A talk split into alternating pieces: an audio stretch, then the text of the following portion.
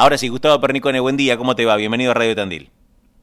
¿Qué tal? ¿Cómo estás? Bien. bien, gracias. Gracias por atendernos. Bueno, decía que esto, esto que ocurrió finalmente en el Senado no es la guerra, pero son esas pequeñas batallas que hacen pasos importantes. Digo, importante también marcarlo justamente hoy que es el Día del Orgullo Gay y es fundamental también a la hora de hablar de- del colectivo, ¿no? De los derechos que de a poquito va logrando el colectivo, ¿no?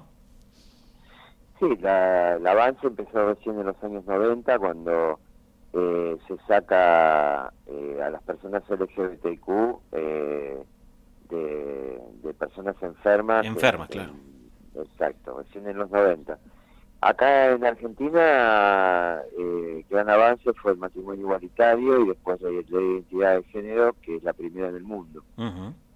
Pero fundamentalmente eh, siempre eh, se queda bueno por qué el 1% del cupo laboral Eh, y en general viste que en Argentina somos de creernos algo o, o armamos algo nosotros en nuestra cabeza y eso queda y eh, en realidad el 1% del cupo laboral es porque el promedio de vida en Argentina es de 35 años de una mujer trans Ajá.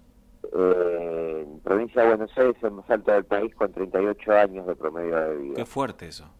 Eh, casi el 91% de, de las mujeres trans eh, son expulsadas del hogar y terminan eh, entre los 13 y 15 años.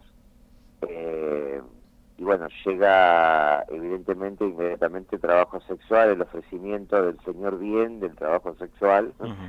Eh, y con ello este el consumo de, de estupefacientes, ¿no? Claro. Entonces era como que había que eh, de alguna forma resarcir eso, cambiar la historia y eh, ya hace algunos años que veníamos peleando por este 1%, que no es agregar el 1% de los cargos, Exactamente. es a, eh, a medida que, que van renunciando, que se van jubilando el personal, el 1% tendría que ser cubierto por eh, personas trans. Bien. Eh, lo, lo- lo celebran, Gustavo? Eh, parece que el 1% puede sonar hasta poco, eh, pero bueno, eh, lamentablemente, por más progre que se pinte en algunas sociedades, viste que los pasos se van dando de a poquito también, ¿no? No, nosotros lo celebramos y celebramos con, con mucha algarabía porque es algo que venimos pidiendo hace muchos años. Eh, si bien la ley integral trans, que es algo mucho más amplio, es algo que protege a, eh, a las niñas y niños trans y también protege a mayores de 40 a 45 años, porque también hay que decirlo, o sea, la ley del cupo laboral trans que aprobó el Senado, eh, fíjate que en- hay una edad promedio para ingresar al Claro. Estado. Sí. Entonces, las más grandes, las que nosotros ya le decimos sobrevivientes, son aquellas este, mujeres que tienen 45 años. Claro. Y esas ya no entrarían con el, con el cupo laboral trans, en realidad. Entonces, este, como vos decís, vamos pasito a pasito, vamos por eh, por la ley integral trans como máxima. Eh, lo importante es que celebramos sí el cupo laboral porque cambia, cambia la historia, cambia la posibilidad eh, para nuestra, fundamentalmente nuestras mujeres trans, ¿no? Claro, claro. Gustavo, ¿cómo, ¿cómo es el día de hoy, el día de- del orgullo gay? ¿Cómo se vive aquí en Tandil?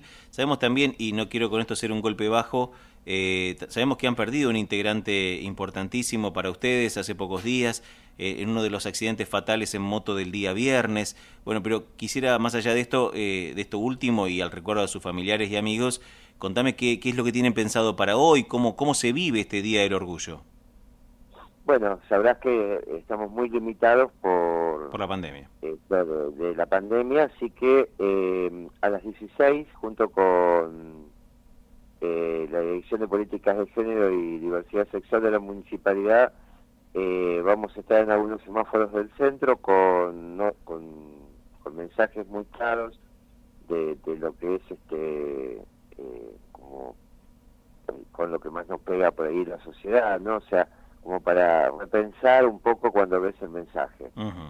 Eh, y en 16 16.30 aproximadamente estamos que es la marcha diversa y disidente, que es las agrupaciones de Tandil que integramos esa mesa en el Palacio Municipal con una intervención ahí mismo en, el frente del Palacio. Eh, y eh, calculamos que a las 18, 18.15 se prenden las luces nuevamente del, Palacio Municipal con los colores de diversidad. Claro. Eh, nosotros es importante siempre estar en la calle porque si no se visibiliza no se ve y lo que no se ve no existe. Bien. Eh, pero fundamentalmente seguimos este eh, muy activos. Ayer fue el Día Nacional de la Prueba del VIH y estuvimos testeando en nuestra sede, con turno, evidentemente.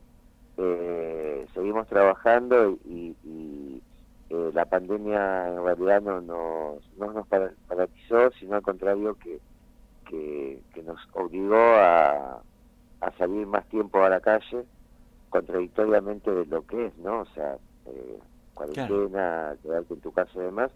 Porque bueno, eh, la mayoría de, muchos de los integrantes de la comunidad estaban ya en una situación de crisis, eh, situaciones de calle, falta de alimento, eh, falta de atención médica, mm, por diferentes motivos antes de, que llegara esta pandemia. Claro.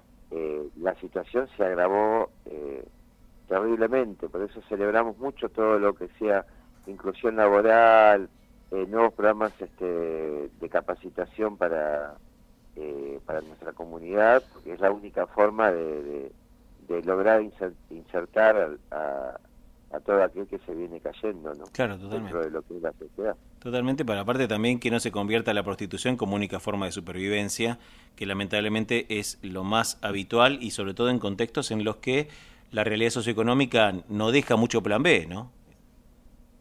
Claro, vos imaginate que si eh, 91%, o sea, de cada 100 mujeres trans, eh, 91 son 91 son expulsadas entre los 13 y 15 años del hogar.